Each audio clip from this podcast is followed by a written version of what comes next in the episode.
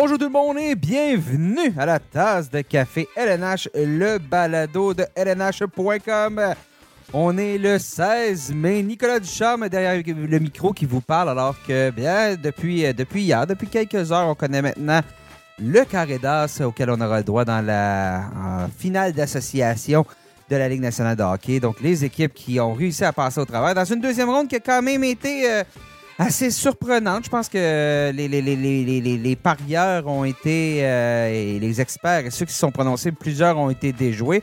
On en reparlera plus tard euh, un petit peu euh, dans l'émission, dans quelques minutes, avec mes invités. Donc, les Hurricanes de la Caroline, les, les, oui, les Hurricanes de la Caroline, les Panthers de la Floride, les Stars de Dallas et les Golden Knights de Vegas qui vont composer le carré dans, dans les finales d'association, qui vont s'amorcer euh, ce mercredi, donc euh, ce jeudi plutôt, euh, avec le premier match, c'est les Hurricanes contre les Panthers qui vont former le, premier, le premier duel, le premier affrontement.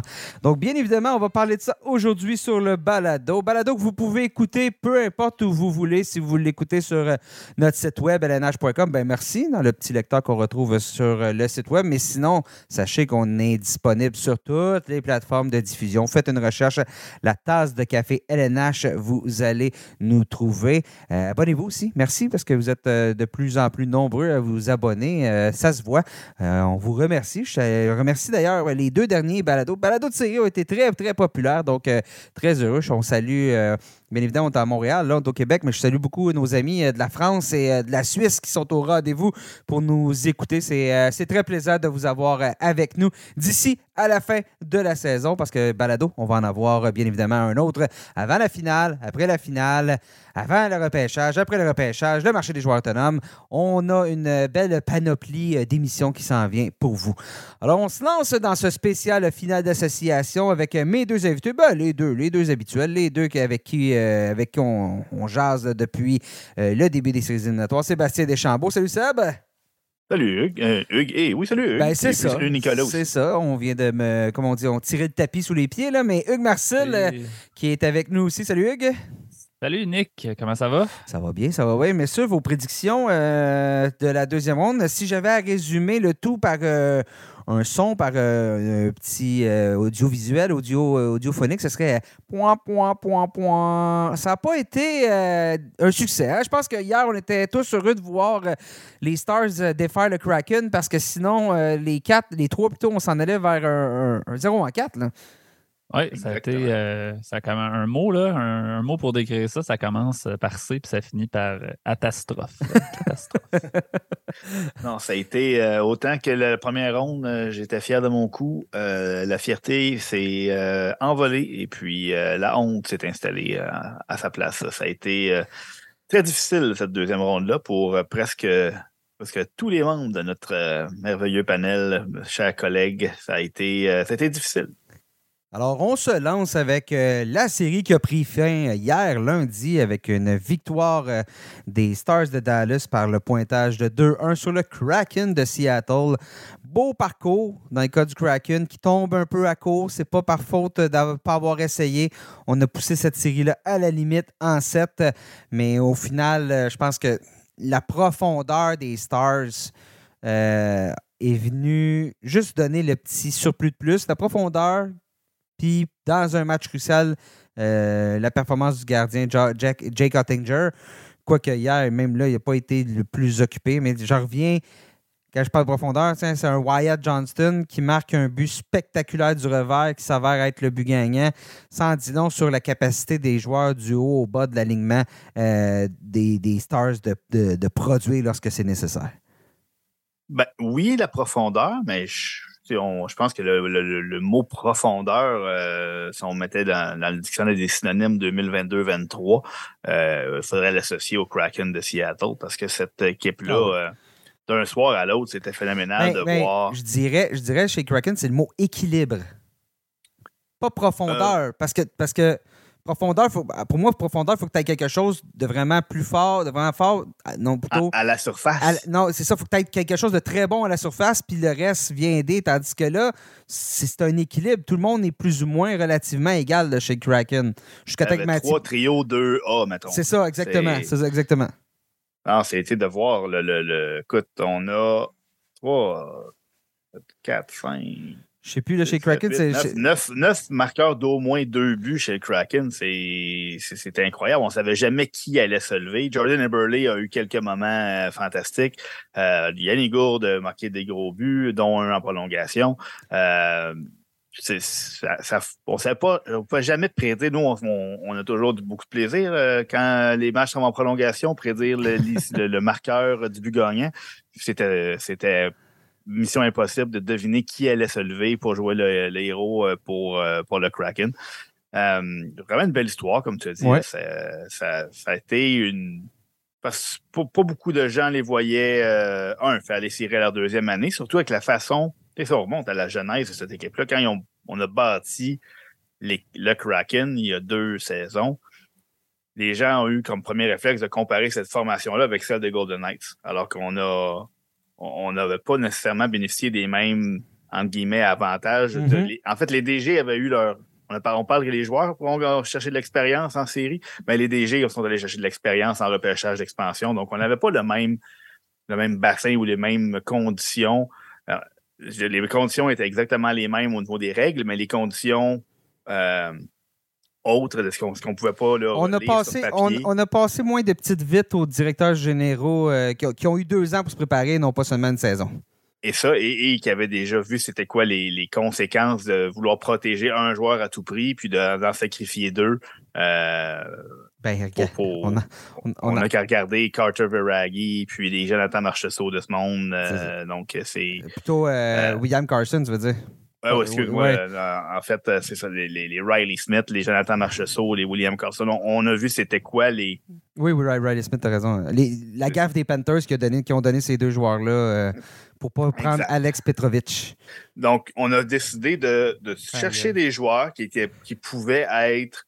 Euh, qui pouvaient s'inscrire dans une certaine vision à plus long terme en se gardant beaucoup d'espace sous le plafond salarial, donner, rentrer des jeunes tranquillement, euh, aller utiliser ce, ce, ce, coussin-là sur le plafond pour aller chercher les joueurs que, qui allaient s'inscrire dans cette vision-là. On parle des Oliver Bjorkstrand, des, euh, euh, des Brent. Bon, Brendan Tanev était déjà là à la base, mais d'aller chercher des joueurs. Euh, on a tourné notre noyau. André Burakowski, des Alva Bjorkstrand, c'était des joueurs qu'on a décidé d'aller chercher pour des raisons précises, pas simplement pour remplir des gilets, les donner des, des mettre dans le noyau à long terme. Euh, puis ça a été, euh, ça a été très surprenant, mais cette, équipe-là était acharnée, cette équipe-là avait euh, bien dirigée a donné beaucoup de fil à un, aux champions de la cette année, ils ont même mis fin à leur saison, et deux, à une équipe des Stars de Dallas qui, sur papier, devait être plus talentueuse, euh, mais ça a pris tout leur petit change pour venir à bout du, Kraken. Félicitations, c'était vraiment une belle révélation. C'est une belle indication. Tyler Seguin avait utilisé le mot pour les qualifier les real deal. C'est-à-dire, c'est pas de la chance qu'ils sont ici, le Kraken. Puis effectivement, ça a été en 7. C'était intéressant. Puis en plus, le noyau de cette équipe-là. Bon, il a manqué Jared McCann pendant deux. Euh, a seulement joué quatre matchs, a amassé deux points. Euh, était visiblement Son rythme, c'était pas Jared McCann dans de, la saison. Mais quand même, ce noyau-là du Kraken est sous contrat euh, pour un petit bout. Si Philippe Grubauer livre des performances devant le filet qu'il a livré comme durant la série, ces séries éliminatoires-là, on risque de les revoir en série l'année prochaine. Mais bon en même temps, parfois, souvenez-vous chez, chez, Golden Knights, quand tout le monde joue bien, quand on a une équipe avec beaucoup d'équilibre, pour reprendre mon terme, quand on a une équipe avec beaucoup d'équilibre, parfois, tout le monde veut se mettre à jouer. Hein? Puis c'est là qu'il peut y avoir un peu de jalousie. Là, cette année, ça allait bien, c'était le fun. Mais lorsqu'à un moment donné, euh, tu sens que tu es capable de jouer sur le premier jeu de puissance pour te mettre sur le deuxième, euh, ça, va, ça peut-être tracasser une, deux personnes, un, deux joueurs. Puis je me méfie toujours un peu, sans rien enlever au Kraken. Vous avez, vous avez tout dit, puis je pense que vous avez fait le tour, vous avez bien expliqué. Je leur enlève rien du tout, mais je me méfie quand même de ces équipes-là où, euh, où tout va bien pour tous les joueurs de la formation. Puis ça va être un peu le défi du Kraken l'année prochaine si on veut reproduire des succès c'est que ça continue à fonctionner. Je je pense pas qu'il va y avoir vraiment de problème pour des joueurs comme McCann, Eberle, Dunn, Matty Beniers et Gould. C'est, on, le sait que ces gars-là euh, vont, vont livrer la marchandise en principe à moins d'une blessure ou quoi que ce soit, mais tu sais, je veux dire, je pense à un gars comme Jared McCann. Eli Tolvanen, qui a été vraiment surprenant en, saison régulière. Daniel Sprong. Qui peut reproduire ça? Daniel Sprong, qui, je veux dire, il a quand même ramassé 46 points, Daniel mm-hmm. Sprong, en jouant 11 minutes 25 par match en moyenne durant la saison à quel point c'est réaliste de, de, s'attendre à ça, euh, de, de, considérer que ça va être la nouvelle norme pour, mettons, Daniel Sprung. donc, moi, c'est juste, c'est peut-être ça qui me. Je veux juste voir. Je veux, le voir le, reproduire avant de dire, avant d'assurer que le Kraken est, de retour en série puis va encore une fois être une des, bonnes équipes de l'Ouest. Euh, mais quand même, euh, franchement, c'était l'équipe. c'est un peu comme tantôt, je parlais d'équipe qui joue euh, selon son identité en parlant des Hurricanes. Ben, euh, les, les, Kraken, c'est un peu les Hurricanes de l'Ouest. Mm-hmm. C'est l'équipe, c'est l'équipe la plus travaillante euh, dans l'association de l'Ouest qu'on a vu là, depuis, depuis le début des séries. Parlons maintenant de l'équipe qui l'a emporté, les Stars. qui avait Rupert Ince, deuxième marqueur, deuxième buteur aussi de la LNH en série après McDavid pour les points puis Dreisaitl pour les buts. Euh, quelle, quelle série pour Rupians, qui est un joueur polyvalent, qui est un joueur avec de la vitesse. Vraiment, là, euh, avec le retour de Pavelski dans cette série-là, Pavelski qui a amassé, je pense, c'est 9 points en 7 matchs, 8 buts, Pavelski dans la série. Ça a donné un premier trio où, même si Jason Robertson a été somme toute un peu gêné, je le trouve un peu hésitant sur ses lancers. Je trouve que, d'ailleurs, il n'y a pas de but dans la série je pense que Jason Robertson est capable d'en faire plus qu'il a fait dans cette série-là. Mais tu as Pavelski et tu as Rupiens qui tirent l'équipe vers le haut. Euh, ce premier trio-là va être très difficile à arrêter pour la suite des choses. C'est peut-être la, mauvaise nouvelle pour les, Golden Knights de mm-hmm. Vegas, le fait que Jason Robertson ne se soit pas encore mis en marche. je regarde les, statistiques depuis le, début des séries. 37 tirs, seulement 2 buts. Euh, c'est un pourcentage de tirs de 5,4 euh, est-ce que quelqu'un pense que ça va continuer comme ça? moi, je pense pas. Je pense que ça va finir par, euh, par tourner, surtout avec les compagnons de trio qu'il y a. ça fonctionne bien. Hintz, euh, Pavelski, Robertson, c'est un, un, trio qui a fait ses preuves toute la saison, la saison dernière également. Donc, ça, c'est peut-être la, mauvaise nouvelle pour les Golden Knights qui, cela dit, ont une équipe très complète. je veux dire, ils ont, ils ont, quand même la défensive pour pour le contenir, ce trio-là. Donc, j'ai hâte de voir. Là, mais euh, effectivement, je suis d'accord avec toi, Nick. Robertson peut en donner plus. Il n'y a aucun doute. Euh, je, parle au chapitre des, buts marqués peut en donner plus. C'est un marqueur. C'est un, un, marqueur de 40 buts. Là, donc, euh, il l'a fait. il peut certainement en donner plus. Tu regardes? Mm. Ah, ouais, vas-y. non, mais moi, j'allais parler on parle de la, profondeur en attaque, le trio qui fonctionne, l'avantage numérique qui fonctionne bien. Euh, bon, surtout Joe Pavelski là, euh, sur, le, sur le jeu de puissance. Mais au-delà, on parle de ces joueurs-là, les Joe Pavelski, les, Jason Robertson, les Rupi Ince, mais je pense que on a parlé tantôt de Jacob Slavin, qui est un joueur excessivement sous-estimé. Euh, Miro Iskanen, je pense qu'on va, en parler à tous les podcasts, on va parler des Stars. Il y a des fois, on réalise l'ampleur de l'importance d'un jeu quand il est euh, quand il est plus là. Quand Miro Askanen s'est blessé dans le match numéro 2, 2 qui s'est qui a, la, rondelle en plein visage. Euh, les Stars ont été désemparés, ont été désorganisés, ont, encaissé quatre buts en quatre tirs. C'était une équipe qui ne ressemblait absolument à rien à, l'équipe qui a. Euh, match 3. match 3, Seb. Match 3, je suis désolé. Donc, euh, quand ça, ça a été le gros doute dans mon esprit. Est-ce que les, si, les, si le Miro Escanen devait manquer ne serait-ce qu'un match ou deux autres matchs par la suite, je pense que les chances des, des Stars s'est terminées. Donc, on aime bien la brigade défensive des Stars, mais sans Miro Cannon qui l'amène, euh, elle devient tout d'un coup très ordinaire. Euh, un joueur qui est capable d'en donner plus aussi, c'est Jake Ottinger. Euh, au niveau de sa série, ça a été bon. Il y a eu ce fameux match 3-là où il a donné, ben, il a donné cette but. Il a. Je me souviens plus que Scott Wedgwood avait peut-être donné un filet. Mais bon, termine, termine la série avec euh, un pourcentage d'efficacité de 877. Je veux dire, lui aussi, là, si ça clique, là, on revient avec des chiffres dans les 920, ça va être assez, assez dangereux pour les Golden Knights. Ce qui a beaucoup aidé, c'est que les Stars ont vraiment bien joué en défensive. Puis ça se voit, le, Kraken a eu un taux d'efficacité de 14,3 en avantage numérique. C'est la pire équipe en deuxième ronde. Euh, donc, donc, il y a vraiment eu le, jeu de puissance a été éteint, même à 5 contre 5.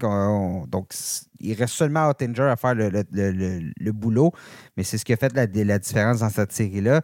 Euh, il y a un Thomas Charley aussi, un Max Domi qui euh, ont livré des, belles performances.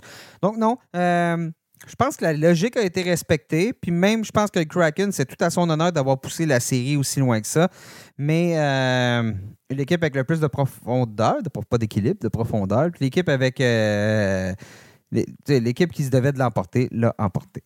On se poursuit. D'ailleurs, on l'avait tous. C'est pas mal notre seule bonne prédiction de, la première ronde, donc euh, de la deuxième ronde, donc euh, c'est ça.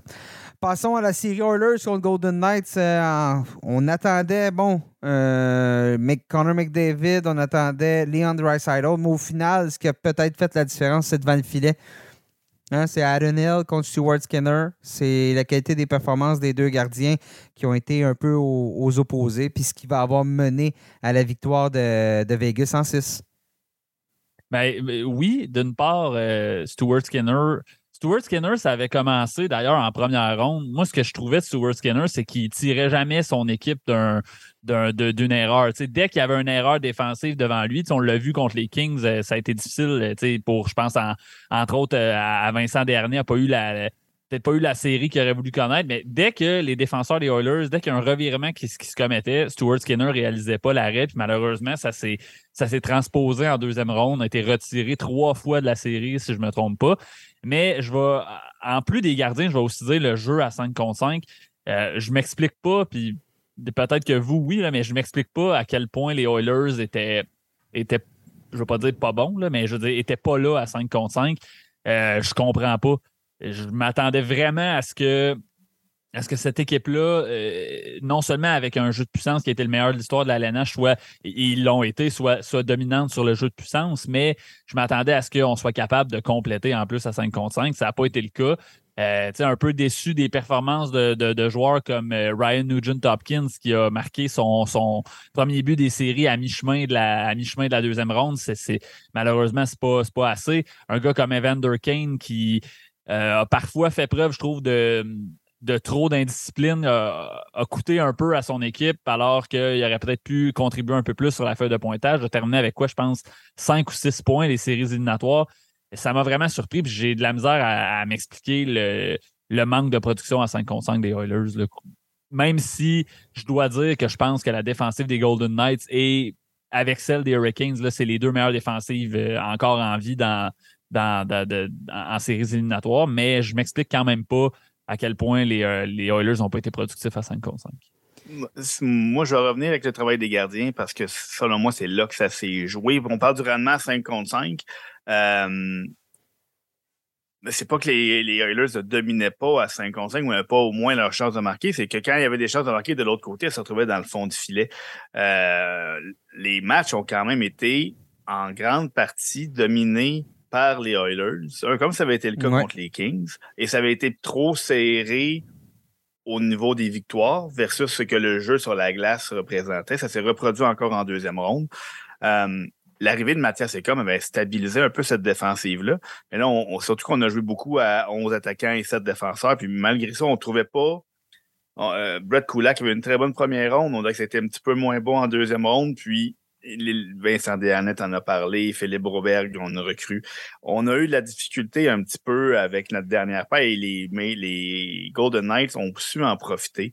Euh, c'est c'est vrai que ça s'explique pas à 5 contre 5 quand tu as des joueurs de la trempe de McDavid et Dreisaitl qu'on ne transporte pas plus le jeu de l'autre côté, qu'on ne profite pas autant de nos chances. Euh, on a vu qu'on on recherchait les bonnes vieilles, on est retombé dans les bonnes vieilles. Pantoufles ben, les, bonnes, les, bonnes vieilles de, incertitudes. OK, est-ce qu'on les met ensemble? Est-ce qu'on les sépare? On les remet ensemble? On les sépare? Euh, c'est ça qui est arrivé dans le match numéro 6 quand ça prenait deux buts. Exactement. On, A, mis Dreisaitl et McDavid ensemble, puis même là, ça n'a pas fonctionné. Euh, mais, mais t'as pas tort, Seb, effectivement. Je veux c'était pas rare que les, c'est vrai que les Oilers, mettons, commençaient bien les matchs, ça prenait une avance d'un ou deux buts, puis on dirait qu'on le savait que on dirait qu'on savait que l'avance la, tiendrait pas. C'était c'était comme inquiétant. D'un côté, tu avais le, le, le, le, rendement de Skinner qui fonctionnait pas, le rendement des, des deux, trois derniers défenseurs de la hiérarchie qui était ordinaire, mais moi, j'en démarre pas. Je, je, je considère pas que euh, Aiden Hill a été euh, dominant, encore moins Laurent Brossois euh, en, début de, de, de, série avant qu'il se blesse. Moi, je, je, comprends quand même pas qu'on on n'a pas été capable de marquer. oui, on a dominé. On a, c'est vrai qu'on a, on a eu des, des, séquences où on a dominé à 5 contre 5, mais je comprends pas que, comme tu disais, que McDavid, Drysidle n'ait pas été capable de transporter le jeu plus que ça, de, de, créer plus, puis même, même, je reviens là-dessus, mais la part des, des, joueurs comme Kane, Nugent Hopkins, pour moi, ça, ça, ça fait défaut. Je veux dire, Nugent Hopkins, il a fait 100 points cette année. Là. C'est, c'est, le même refrain chez les Oilers depuis plusieurs années, c'est que que reste-t-il après McDavid et Dreisaitl une fois que tu es en séries éliminatoires? C'était la même chose l'année dernière. Euh, bon, Kane avait mieux joué par contre l'année dernière, mais quand même. Euh, et Dreisaitl, je veux dire, début de série éclatant, puis c'était incroyable. Il reste que dans les quatre derniers matchs de la série, il y a un point. Il a été moins 6 lors des. différentiels de moins 6 lors des quatre derniers matchs, moins 4 dans, la sixième et dernière partie au final, on peut, bien parler de, profondeur, mais si Dreisaitl est capable de livrer la marchandise, lorsqu'il est sur le deuxième trio, en compagnie bon, de. Je pense qu'on faisait jouer Nugent Hopkins ou peu importe la, formule qu'on aurait adoptée. Mais là, c'est là que ta profondeur donne des résultats. là, parce que la, parce que la profondeur ne fonctionnait pas, ben on est justement, comme on disait, on est retombé dans les vieilles pantoufles. On a mis McDavid, Dreisaitl ensemble parce que d'habitude, ça fonctionne. Puis là, ben, ça n'a pas fonctionné. Ouais, puis crédit au Golden Knights. Oui, c'est ça. Je, termine là-dessus, mais euh, Dry une passe en quatre matchs, c'est jamais arrivé cette année. Puis je, serais prêt à dire que c'est sûrement pas arrivé l'année passée. Je parle pendant la saison. Là. Je serais peut-être à dire que c'est sûrement pas arrivé l'année passée non plus, mais je veux dire, crédit au Golden Knights, limiter euh, Dry à, une passe en quatre matchs, il euh, faut le faire. Puis ils ont prouvé que, ils ont prouvé, je pense, qu'ils étaient l'équipe la plus complète. Et là, chez les Oilers, ben, c'est un, recommencement parce que non seulement on veut encore le même, même résultat, même, même situation, mais notre noyau est pas mal euh, bétonné. Là. Tous les joueurs qui étaient là cette année, ou presque, à part quelques joueurs de soutien, vont tous être là l'année prochaine. C'est le cas pour les gardiens. Hein? Campbell, Campbell est sous contrat, Skinner est sous contrat. Euh, on avait ajouté Mathias Secombe. Là, il faut ajouter quoi? Encore plus de profondeur en défensive? Je ne sais pas. Ça commence à être hmm. difficile à trouver qu'est-ce qu'on peut ajouter selon. Bon, si tout va dépendre du plafond, là aussi, là. Oui, mais je, pense que les, euh, les, les, les l'ajout d'un défenseur d'expérience ou quelqu'un qui viendrait solidifier cette troisième paire-là ne serait pas, serait pas un luxe. Euh, pour ce qui est de l'attaque, comme tu dis, les, joueurs, puis même un joueur comme Mathias Ekholm est encore là pour trois autres saisons. Donc, je, la brigade défensive, j'ai beaucoup, je pense qu'on n'est pas, je suis pas le seul, la, progression d'Evan Bouchard depuis que Tyson Barry a été échangé contre euh, Mathias Ekom, justement. Euh, on a pu voir qu'il était prêt à prendre la prochaine, euh, le, passer à la prochaine étape là, dans, dans, la hiérarchie de l'équipe. Est-ce que Philippe Robert va être en mesure de prendre un pas de plus puis de s'établir comme un vrai défenseur de la Ligue nationale? c'est sûr que la, la relève n'est pas nécessairement prête à venir donner un coup de main? Est-ce que Xavier Bourgault serait déjà disponible, déjà prêt à venir aider cette équipe-là? Euh, sinon, il faut, faut retourner à la, planche à dessin parce que c'est sûr, comme tu l'as dit, que c'est beaucoup d'argent qui est dépensé au sommet de la hiérarchie. Donc, il faut trouver une façon de venir combler les trous avec les moyens qu'on va avoir. Puis c'est de toute façon, c'est juste là qu'on peut le faire parce que c'est là qu'on va avoir des trous l'année prochaine. Oui, J'ajouterais en, terminant que j'ai trouvé ça. Moi, un, duo qui. qui euh, j'ai trouvé qu'ils ont eu de la difficulté, c'est la, paire Nurse-CC. Euh, j'ai trouvé que ça a souvent pas été facile euh, durant ces séries éliminatoires-là. Puis ça, c'est le problème des Oilers, c'est qu'on on donne beaucoup d'argent à Darnell Nurse présentement. Je n'ai pas les chiffres sous les yeux. 9,25 millions. Bon, 9,25 millions de dollars. Là, euh, je pense pas que personne ici qui va me dire que Darnell Nurse a joué comme un défenseur de 9,25 millions de dollars euh, durant ces séries éliminatoires-là. Donc, euh, là, ça, c'est un peu le problème des Oilers aussi. C'est que là, Nurse est payé comme le comme le, le, le chef de cette brigade défensive-là, mais il l'est pas malheureusement, ou en tout cas, il l'a pas été. Là, donc ça, ça va être, euh, ça va être problématique aussi. Oui, il faudra voir. La bonne nouvelle chez les Oilers, oui, on va avoir quelques joueurs de, profondeur bon, à s'entendre ou à remplacer.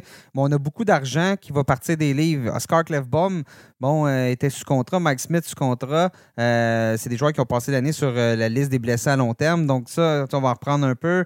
Mais il va falloir mettre sous contrat Evan Bouchard. Donc, ça risque de, s'équilibrer éventuellement. Donc, mais cette équipe-là des Oilers, je veux dire, devrait beaucoup ressembler à la même l'année prochaine. Donc, attendez-vous pas à beaucoup de changements.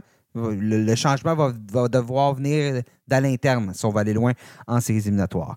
Bon, ben allons-y. Stars, Golden Knights. Euh, ben écoute, on a à peu près pas parlé des, des, Golden Knights là-dessus dans, la série, mais Jonathan Marcheseau a connu une superbe, une superbe série, a eu un tour du chapeau. Jack Eichel, on l'attendait, Jack Eichel, hein, depuis les c'est le fameux échange, il n'avait jamais fait des séries. Assez... Oubliez pas, Jack Eichel, il en est à ses premières séries éliminatoires présentement. Hein, il, va, participer peut-être à la finale de la Coupe Stanley avant Conor McDavid. Euh, qui était le diriez-vous, euh, diriez-vous que Jack Eichel va, va sortir de ces séries éliminatoires-là avec une, peut-être une réputation différente? En tout cas, on voyait Jack Eichel peut-être d'une certaine façon. Mais on l'avait jamais vu. Honnêtement, je pense que cette, euh, je pense que cette perception-là des gens va peut-être changer après les, les séries peut La, façon, la façon que ça s'est terminé avec les sables, euh, ça a peut-être donné une impression que c'était un joueur qui, un peu, faisait passer ses intérêts avec, euh, avant ceux de l'équipe, mais c'est sûr que quand tu, vis des années de défaite et puis que, que, que, tu ne vois pas les choses améliorer, peut-être que ça jouerait sur le, le, caractère de bien des gens. Exact. Euh, le trio que complété avec Jonathan Marchessault et Ivan Barbachev a été, a été très, très, très bon. Euh, C'était bien de voir que les, les Golden Misfits, les, ben nos négligés dorés qui, qui étaient euh, qui sont revenus à l'avant-plan, un peu, le Jonathan Marchessault, Riley Smith, William Carlson, qui a fait de l'excellent travail pour neutraliser justement McDavid et euh, euh McDavid et Dreisaitl. On a même vu des fois Jay Woodcroft, quand il n'y avait pas, quand il y avait le dernier changement, décider de soustraire, essayer de soustraire McDavid et Dreisaitl à William Carlson. On enlevait la patinoire pour envoyer un autre trio pour pouvoir essayer ensuite de les relancer sans avoir Carlson dans les pattes. Donc, c'est de voir les, autres sont William Carrier, euh, il y a aussi euh, Brandon McNabb et puis Shea Theodore qui sont les, les, Golden Knights originaux là, qui ont tous eu un rôle euh, important à jouer dans cette série-là. Puis ça va être important pour l'équipe qui continue de jouer ce rôle-là parce qu'on va avoir un gros test contre les Stars. Oui, effectivement. C'est une série profondeur contre profondeur. Je pense que on disait un petit avantage sur la défensive euh, du côté de Vegas. En attaque, à mon avis, un avantage du côté de Dallas. Un avantage devant le filet, logiquement, pour Dallas. Mais encore là, on l'a dit combien de fois, un gardien Cendrillon qui sort de nulle part et qui mène son équipe en. On parlait de Cam Ward tantôt. Là. Euh, Adenil n'a jamais eu la chance de se prouver en séries éliminatoires. Je pense qu'il y avait quoi? Il y avait 20 minutes d'expérience ah, avant, le début de la série. Euh, c'est-à-dire que, oui, de loin, je, favorise sur papier Ottinger. C'est juste qu'au final, Adenil, jusqu'à présent, livre la marchandise. Il, le fait. On je ne peux pas y enlever ça. Il l'a fait davantage que Ottinger l'a fait en deuxième ronde. il va falloir qu'il. Ouais, parce qu'il va, Hugues. Ben, tu sais, le, le, terme gardien Cendrillon, mais tu sais, peut-être un peu. Moi, j'ai juste plus l'impression que les. C'est moins important d'avoir un gardien dominant en série qu'auparavant, tu sais. Puis et, fait que, je dis pas qu'il n'a pas été bon, Eden Hill. il, était, euh, il, était excellent, mais euh, les Golden Knights, euh, du bon club de hockey, ils, sont, euh, ils sont complets à toutes les positions. Moi, c'est, là, je suis en train de vendre le, punch de ma prédiction un peu. On, je sais qu'on va y venir, mais tu sais, je veux dire, je, me répète, mais c'est encore la, la, meilleure défensive. c'est peut-être la meilleure défensive avec celle des Hurricanes, encore active en séries éliminatoires. Je veux dire, c'est une équipe complète, c'est une bonne équipe, euh, une équipe travaillante, une bonne équipe de possession qui, qui tu sais, on, on l'a vu contre, contre, contre les Oilers, ils ont bien joué à 5 contre 5, euh, capable de contenir les, les, gros trios adverses. Donc, ça aide ton gardien quand même. Fait que je, j'enlève rien au travail de, de, de Hayden Hill. Le gardien Cendrillon, c'est peut-être un tantinet. c'est, euh, quoi, c'est pas Cendrillon? Mais, surtout, surtout qu'il vient d'arriver dans la série. Là. Si, s'il avait transporté son équipe jusque-là, ah, ben peut-être. mais, peut-être, mais euh, écoute, ben non, mais Cendrillon, euh, minuit. Cendrillon n'est pas parti sur le party à 4 h de l'après-midi. Elle est arrivé à la dernière, à peu près au bal. Là. Ouais, mais elle tu sais, pas- je- elle je pas trouve restée qu'on- longtemps, c'est ça? Ah, ben, Je c'est trouve ça. qu'on tu sais, qu'on s'est quand même emporté, mettons, avec Aki Rushmid en, en première ronde, puis on a vrai. vu que, bon, le- C'est vrai. Par contre, une équipe qui a plus d'expérience puis de meilleure Ouais, défensive ouais, devant. Lui, bon. Ce que je veux dire, c'est que je trouve tellement que l'équipe devant lui est bonne, complète, que comme. puis J'enlève rien à Aiden Hill, il a, il a fait le travail, c'est pas ça que je veux dire, mais il y a quand même une solide, euh, une maudite bonne équipe Oui, oui, absolument. Et, Il va et- falloir que les Golden Knights trouvent le moyen de battre Jake Ottinger deux fois de suite, en quelque part, dans Ouais. cette série-là, pour l'emporter. Euh, ce qui n'est pas arrivé encore cette année qu'une équipe, euh, en fait, que, que Jake Ottinger perde deux matchs euh, de suite. Euh, donc, c'est euh, c'est quelque chose qu'il va falloir euh, s'atteler. C'est un joueur qui est capable de placer le, son dernier mauvais match derrière lui très, très Ah oui. rapidement. D'ailleurs, c'était pas arrivé depuis, je pense, 25 et 27 février que les Oilers avaient perdu deux matchs de suite. Puis, euh, Les Stars ou les Oilers? Les Oilers, euh, Ouais, ils ont perdu euh, suis- ils ont, contre les Golden Knights, ils ont Ah perdu oui, c'est deux vrai, matchs de suite pour, vrai, ils ont- pour ils ont- ils la- pour que la série se termine. C'est arrivé, le, le- c'est- eux qui sont parvenus. C'était pas arrivé depuis le 25-27 février. Donc, Ah, euh, et- il, il va falloir aussi que qu'on s'assure du côté des Golden Knights que ça n'aille pas en 7 parce que Peter DeBoer ne perd pas Ouais, les matchs c'est ça, c'est ça, il est Donc, 7-0. euh, Mais parlons-en des entraîneurs. Euh, on- on- deux entraîneurs d'expérience, deux entraîneurs qui ont atteint la finale de la Coupe Stanley. Cassidy en 2019 avec les Bruins. DeBoer l'a fait en deux fois, 2012 avec les Devils, 2016 avec San Jose. Il a aussi participé à trois finales d'association. Euh, S'il y en a un qui doit être plutôt heureux présentement, c'est Bruce Cassidy parce qu'il s'est fait tasser à Boston euh, parce qu'on avait besoin d'une nouvelle voix. Finalement, ben, les Bruins, saison incroyable, mais ça a cassé en première ronde. Tandis que lui, le système qu'il prônait à, à Boston, qui était peut-être un petit peu moins le fun en saison, en séries éliminatoires, mais c'est un système qui est très, très, très structuré. Puis je disais, je ne sais pas si vous vous souvenez, en début de saison, je disais, je pense que Bruce Cassidy est l'entraîneur parfait pour les Golden Knights parce que c'est une équipe peut-être qui manque un peu de structure. Mais je trouve qu'on voit vraiment ça présentement lors des présentes séries. Donc, Bruce Cassidy doit être très, très, très heureux. Puis à l'inverse, ben, tu as, Peter DeBoer qui a beaucoup d'expérience. Euh, puis c'est deux, deux entraîneurs qui n'ont jamais gagné la Coupe Stanley. Là. Donc, tu peux être sûr que présentement, ils doivent être dans leur livre puis doivent être en train de, de- de- en train de regarder de la vidéo puis en train de prévoir les choses parce que je, je pense que je pense pas qu'il y a un entraîneur qui va se faire, euh, en bon français, out-coacher dans cette série-là. Non, effectivement. Puis on, écoute, c'était prévi- c'était prévisible. Peter DeBoer qui atteint toujours la finale d'association à sa première année derrière le banc d'une nouvelle équipe. L'a fait avec les Devils, l'a fait avec les Sharks, l'a fait avec les Golden Knights.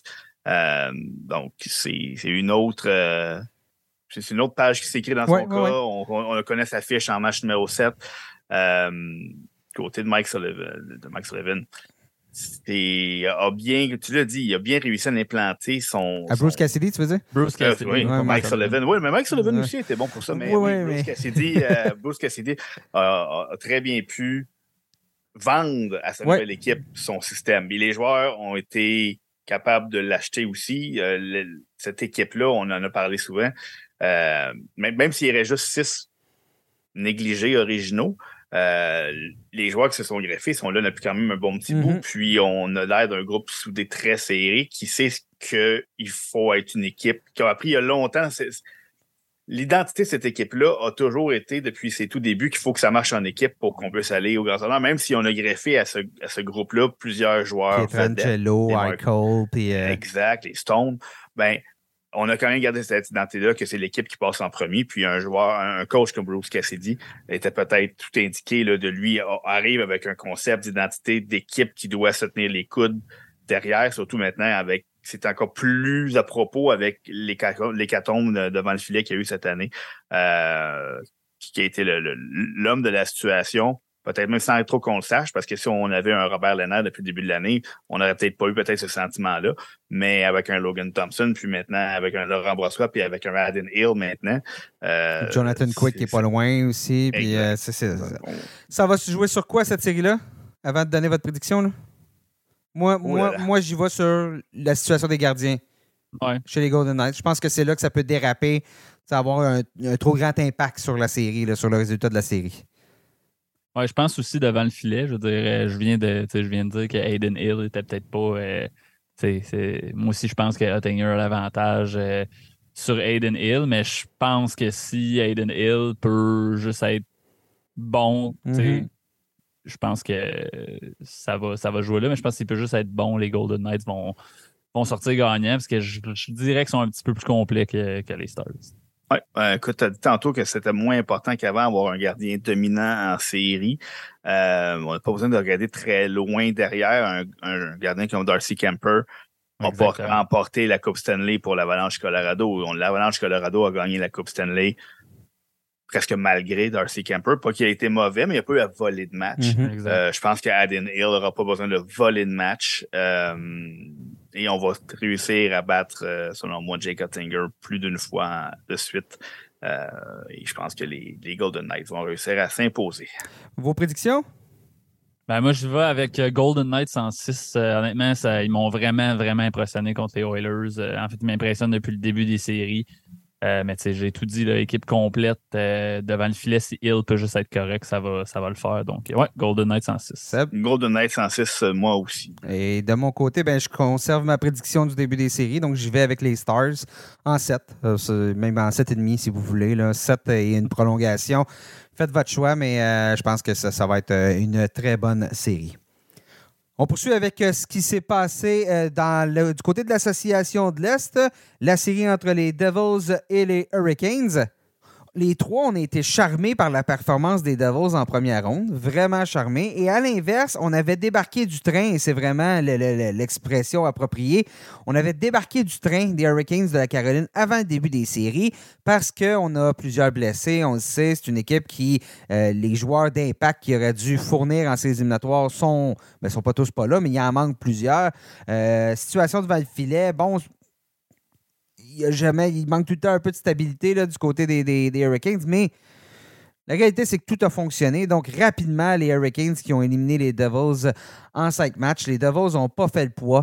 Et c'est vraiment. Euh, je pense que chez les Devils, on est une jeune équipe qui doit passer à travers un apprentissage. on le voit, les, les Oilers, on en parle encore. Les Oilers, ça fait quoi? Ça fait quatre ans là, de suite qu'ils se font sortir en ces éliminatoires, même s'il y a des, grands joueurs, puis il y, a des joueurs très talentueux, mais il y a un apprentissage à faire quand tu n'es pas une équipe Cendrillon. Puis je pense que c'est ce qu'on a vu dans ces séries-là. C'est qu'on a tellement eu un, des, des, grosses émotions en battant les Rangers en première ronde que les Devils n'ont jamais été capables de répliquer ça au deuxième tour. Là.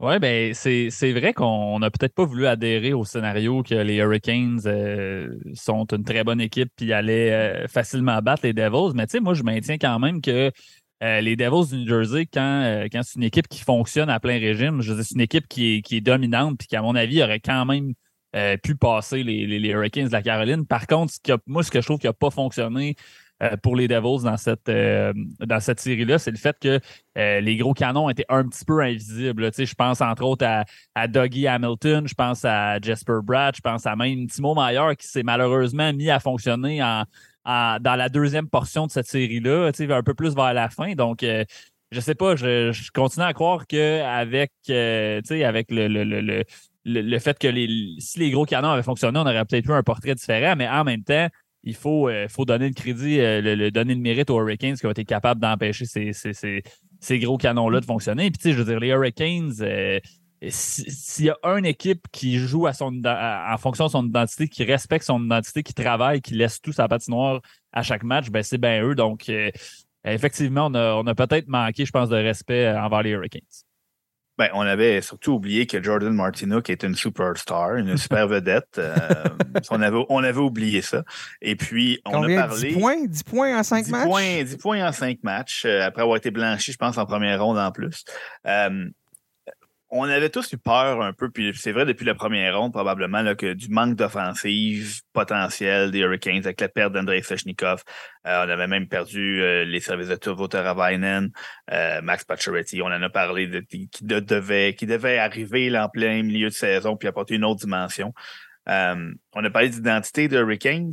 c'est une équipe qui est très structurée défensivement. Moi, je trouve que ce qui a fait la plus grosse différence là, pour, pour c'est qu'on a, on a ajouté à cette identité-là défensive des éléments comme Shane Gustus Beer et Brent Burns qui, qui font en sorte que le, noyau défensif de cette équipe-là, qui est mené par Jacob Slavin, par euh, Brett Pesce, est encore là, mais on a ajouté une dimension à cette défensive-là qu'il n'avait pas avant et qui a, aidé à pallier la perte de ces gros canons-là en attaque. Euh, Ben, tu sais, t'as beau être un attaquant moyen, si t'as la rondelle rapidement sur ta palette en attaque. Exactement. Le jeu, de, le jeu de transition. C'est ça, exactement, autre-. C'était déjà quelque chose de beau à voir les- la structure des Hurricanes. On se débrouillait très bien. Mais d'avoir ces deux arrières-là qui non seulement vont alimenter le jeu de transition, mais vont vont le joindre à le jeu de transition, vont se joindre à l'attaque. Euh, donc, il n'y a pas beaucoup de place à l'erreur quand on joue contre les Hurricanes et euh, les gardiens ont la tâche un peu plus facile que celle d'autres équipes qu'on a pu voir à l'œuvre en deuxième ronde. Euh, mais encore une fois, Jacob Slavin, c'est. On, on se répète, on dirait chaque fois que les, les Hurricanes vont se rendre loin en série parce qu'ils se rendent souvent loin en série. Et là, on a plus la chance d'observer son travail. Puis on dit à chaque fois, mon Dieu, qui est sous-estimé, ce Ah ouais. joueur-là. Euh, mais on va encore le répéter. Mon Dieu, qui est sous-estimé, Jacob Slavin. Euh, puis d'avoir. Ça, ça aide à pouvoir avoir un, un Brand Burn de ses côtés qui peut prendre beaucoup de minutes, puis lui laisser les minutes difficiles, mais sans être obligé d'en rajouter une couche par-dessus. Euh, donc, on n'a plus à se soucier nécessairement d'alimenter l'attaque, même s'il le fait encore très bien. Euh, cette brigade défensive-là, c'était pas ce que les Devils avaient affronté contre, euh, contre les Rangers. Euh, c'est un peu l'inverse. On avait affronté un gardien qui avait été phénoménal, mais qui avait été laissé à lui-même contre les Rangers. Là, on a affronté un gardien qu'on ne sait pas s'il aurait pu faire la différence à lui seul parce qu'il n'a pas eu à le faire. Non, euh, les- exactement. Frederick Les Anderson. Devils n'ont pas fait le Frederick Anderson a été égal à lui-même, c'est-à-dire a été chercher des victoires, des statistiques, des bonnes statistiques, n'a pas à se signaler, n'a pas à être incroyable. Puis à l'inverse, ce qui nous a fait embarquer dans le train euh, des, des, Devils en, première ronde, les performances d'Akira Schmid, on est peut-être revenu justement à une normalité dans, ce- dans- dans cette série-là pour les gardiens des Devils. Tu Schmid, euh, aucune victoire, euh, 4,23, 874 de taux d'efficacité. C'est un- je parlais d'apprentissage tantôt. Ça a été peut-être un, dur réveil. Puis Vitek Vanecek, qui est venu en relève, lui non plus n'a pas sauvé, n'a pas été en mesure de sauver la mise. Euh, juste là, si on allait chercher quelques arrêts ici et là, on aurait peut-être, peut-être, je dis bien, été en, mesure de, compétitionner un peu, mais ça n'a pas du tout été ça. Du côté des Hurricanes, je dire, de A à Z, à part le, un match qu'on a donné aux Devils, euh, c'était le troisième qui a fini 8-4, qui a été vraiment un, un festival offensif. Là. Pour le reste, c'est des victoires par euh, des écarts euh, assez, assez majeurs dans les trois premières victoires. Puis la, la- dernière, bon, 3-2 en prolongation. Je pense que les Hurricanes, euh, les Devils peut-être ont donné leur meilleur effort lors de ce cinquième match-là. Mais au final, il était trop tard. Même si on avait perdu ce match-là, je pense pas qu'on aurait été capable de revenir dans cette série-là. Parce que tu, l'as dit, Hugues, les gros canons, autant en, en attaque qu'en défensive. Jack Hughes a eu une belle série. Somme toute, ce joueur-là va être phénoménal. Ce joueur-là Il, va il être était, il incroyable. était tanné de Jordan Stall un Mais c'est peu, ça, mais c'est ça. À un moment donné, tu sais, il aurait fallu que Nico Ishier en fasse un peu plus aussi, euh, que la ligne de centre fonctionne Ouais. un peu plus. Puis Ishier, bon, euh, euh, offensivement, seulement deux points dans la série. Donc, euh, il a manqué. Thomas Tatar n'a pas, a pas de points dans cette série-là aussi. Donc, euh, vraiment, je pense qu'on a frappé le mur. Un mur d'apprentissage, puis un mur que, au final, les Hurricanes, ils jouent dans leur identité. Euh, ils savent où ils s'en vont, puis pense, on en reparlera tantôt, là. Euh, mais je pense que c'est très, très, très encourageant pour, euh, pour la suite des choses. J'avais dit les Hurricanes champions de la Coupe Stanley en début de saison, puis là, ben. euh, Et renié. Tu il t'es est renié. renié, oui, c'est ça. j'ai- oh oui, je les avais reniés, mais faut souligner une chose, c'est, le travail de Rod Bredamo. Parce que cette équipe-là, les Hurricanes, ils ont appris justement le parcours que je parlais des Devils. Les Hurricanes, ils, ont- ils l'ont appris, ce parcours-là. On a été éliminés en séries éliminatoires rapidement. En deuxième ronde, je pense, euh, j'essaie de me souvenir, là, j'ai- dans la bulle, avant la bulle, même, euh, je pense qu'on avait croisé les, euh, le Lightning de Tampa Bay. Oui, parce qu'on on se doit de rencontrer le Lightning de Tampa Bay là, par... euh, non, pas du tout, pas du tout. Je me trompe, ils sont dans la métropolitaine. Donc, euh, je me souviens plus à quelle année, là, mais. Ah, c'est dans la bulle, la section. euh, ils appelaient ça la section centrale Discover, si je ne me trompe pas. Les Hurricanes étaient euh, avec les équipes centrales, si je ne me trompe pas. Ouais, je me demande Donc, pas euh, genre Par contre, euh, quand, quand il y avait la, la- la bulle, les séries dans la bulle, il n'y avait, pas, euh, il y avait pas les sections, euh, par contre. Ça, C'était l'année suivante. C'est bien compliqué. C'est compliqué. Non, à ta minute, vois-tu, en 2000, la bulle 2020-2021, ouais, c'est. Non, 2019-2020. La bulle, c'est 2020. 2020, Hey, ça va vite, hein? C'est Euh, l'été 2020. OK. Fait Ouais. que, fait, vois-tu, cette année-là avait été éliminé contre les Bruins. Dans le fond, ça faisait trois ans de suite qu'on était éliminé en deuxième ronde. On avait perdu contre les Bruins, le Lightning et les Rangers l'année dernière. Donc, puis, tu sais, trois- 4-3 là, contre les, les- les Rangers, là, ça aurait pu être un scénario très différent euh, si Anderson avait été là, entre autres, là, devant le filet. Donc, euh, Euh, et là, ben, enfin, on perce un peu ce, ce- mur-là là, qu'on avait. J'ai hâte de voir ce que Rod Brindamour, comme entraîneur, va amener euh, pour, pour cette équipe-là pour la prochaine ronde. On affronte une équipe qui, euh, j'ose dire, qui ressemble peut-être un peu davantage à la, à la nôtre par rapport à si on avait affronté Toronto? Ben, c'est que j'ai l'impression. Moi, en ce que je trouve des Hurricanes, je l'ai dit tantôt, c'est que c'est c'est une équipe qui lâche jamais, puis c'est une équipe qui a une identité, puis qui ne déroge jamais de cette identité-là. Euh, puis, dans un sens, je suis un peu d'accord avec toi que les Panthers, eux aussi, ont, ont trouvé une identité depuis le début de ces séries éliminatoires-là, puis euh, jouent en fonction de cette identité-là. Bon, évidemment, on a. On est bien, euh, on, on est, on, a, on a- des bonnes performances devant le filet de Sergei Bobrovski. Mais, euh, tu sais, je pense à Toronto, on y reviendra, mais ça, pour moi, c'est une équipe qui n'a pas vraiment trouvé son identité encore, qui, on dirait qu'ils cherchent tout le temps en séries éliminatoires. Donc, euh, donc oui, les Hurricanes, euh, je pense que euh, contre les Panthers, c'est deux équipes qui se ressemblent, oui, en ce sens où on a une identité définie, on la respecte, donc ça va être un peu, euh, ça va être un peu cette, euh, cette, cette bataille-là entre ces deux équipes-là. Oui, effectivement. Et je me demande, je me pose la question, puis c'était une réflexion que je me portais, c'est la perte de, de, de Pacioretty, de Svechnikov. Bon, Pacioretty, je veux dire, au final, il n'y aura pas eu. de- Ils n'ont jamais vraiment oui, pu compter sur. C'est ça, euh, 3-4 matchs. Là, n'a jamais vraiment pu, ont pu compter. Ça n'a pas été un élément. Mais de perdre Svechnikov et de perdre Teravainen, de ne pas avoir ces deux éléments-là sur tes deux premiers trios, est-ce que ça a forcé la main aux Hurricanes à trouver ce qui est peut-être la recette parfaite en série? C'est-à-dire quelques joueurs de talent, puis beaucoup, beaucoup, beaucoup de papier sablé? Hmm, je n'irais pas jusqu'à dire recette parfaite parce que si on a, je suis convaincu que les Hurricanes prendraient Andrei Svechnikov Oui, oui, oui. avec Andrei Svechnikov. Par contre, on est obligé euh, de donner. de- de- parce qu'on peut on peut pas reprocher à Rod Brenamo et à ses équipes de penser qu'elles sont ce qu'elles ne sont pas. Euh, puis déjà qu'on sait à quel point cette équipe-là est structurée défensivement, de savoir qu'on est privé de nos plus grosses munitions en attaque, de certaines de nos plus grosses munitions en attaque, ben, ça fait juste en sorte que les joueurs qui sont déjà dans la formation vont dire bon, on n'est pas des, on n'est pas niaiseux.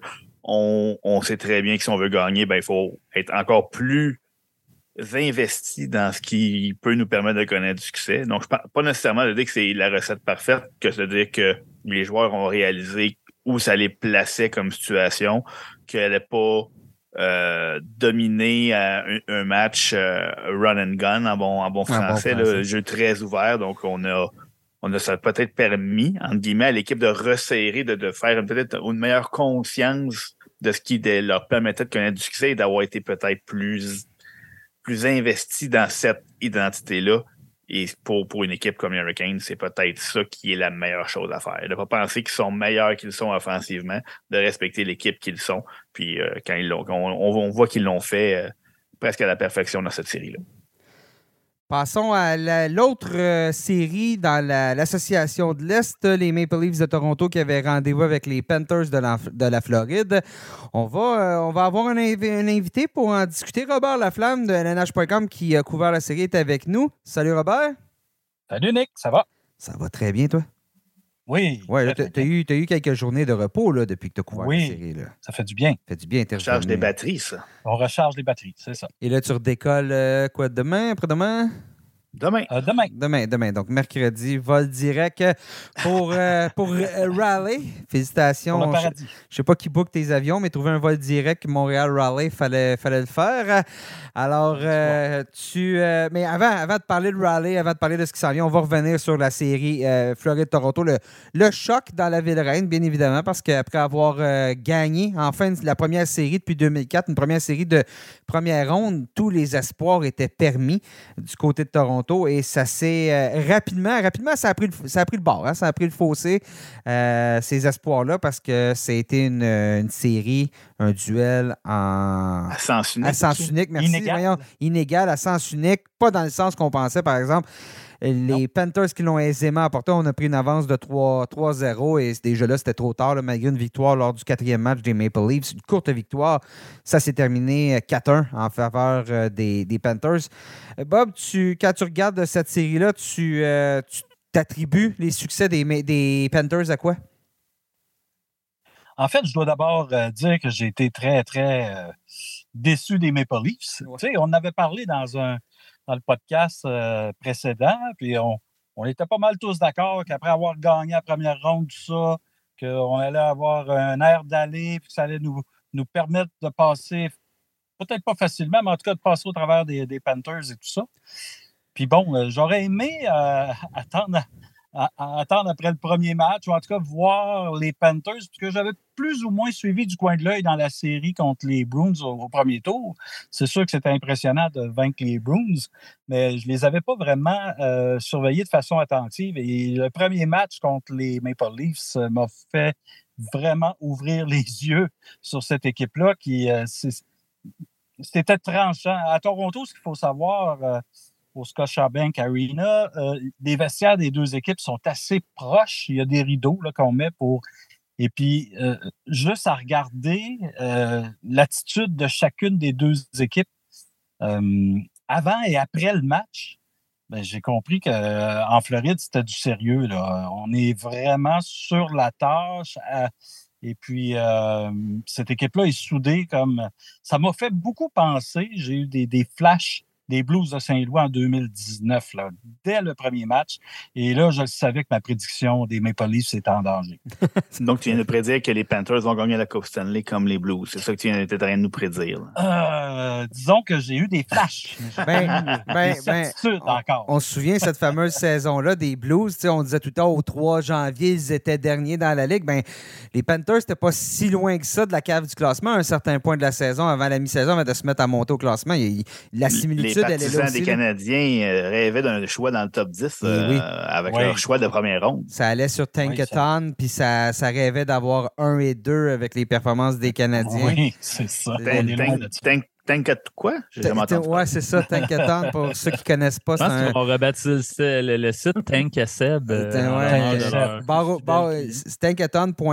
oblique, Sébastien Seb. Deschambault. Puis bon, euh, il y, a- y y son visage sur cette partie-là du site. Puis chaque fois, c'est écrit en haut euh, attention, le jeu peut, de, peut de causer une dépendance. Puis tout ça, là, parce que. J'ai été, j'ai été nommé utilisateur du mois trois mois consécutifs.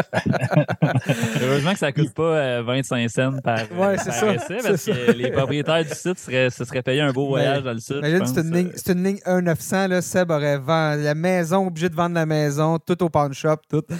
Mais bon. Euh, il a déjà commencé pour 2024. euh, C'est assez incroyable. ouais. Mais bon, euh, ouais, revenons à nos, à nos affaires. Mais oui, il y a quand même cette similitude-là en termes d'équipe qui, euh, qui doit s'accrocher depuis un bout, qui est, en, qui est en mode survie depuis un bon bout. Là.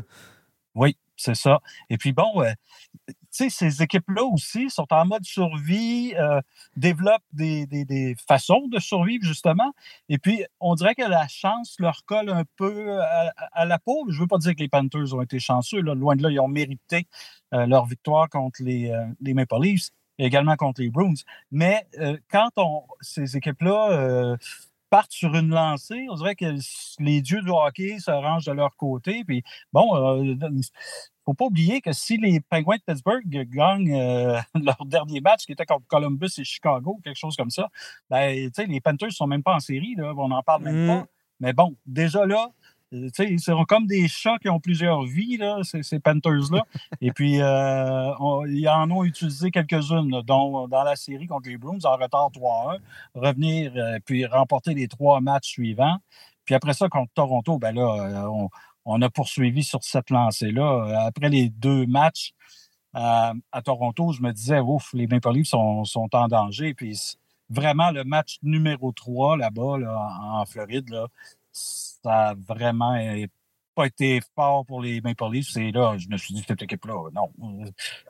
C'est ça. Les, les- les Panthers et, euh, les, les- les avaient dans les câbles. À partir de ce moment-là, là, remonter 0-3, euh, c'est une lourde commande. Et on a beau, tu sais, on a joué peut-être les deux meilleurs matchs, euh, les, les, matchs 4 et 5, mais tu sais, c'est ça. Trop peu, trop tard.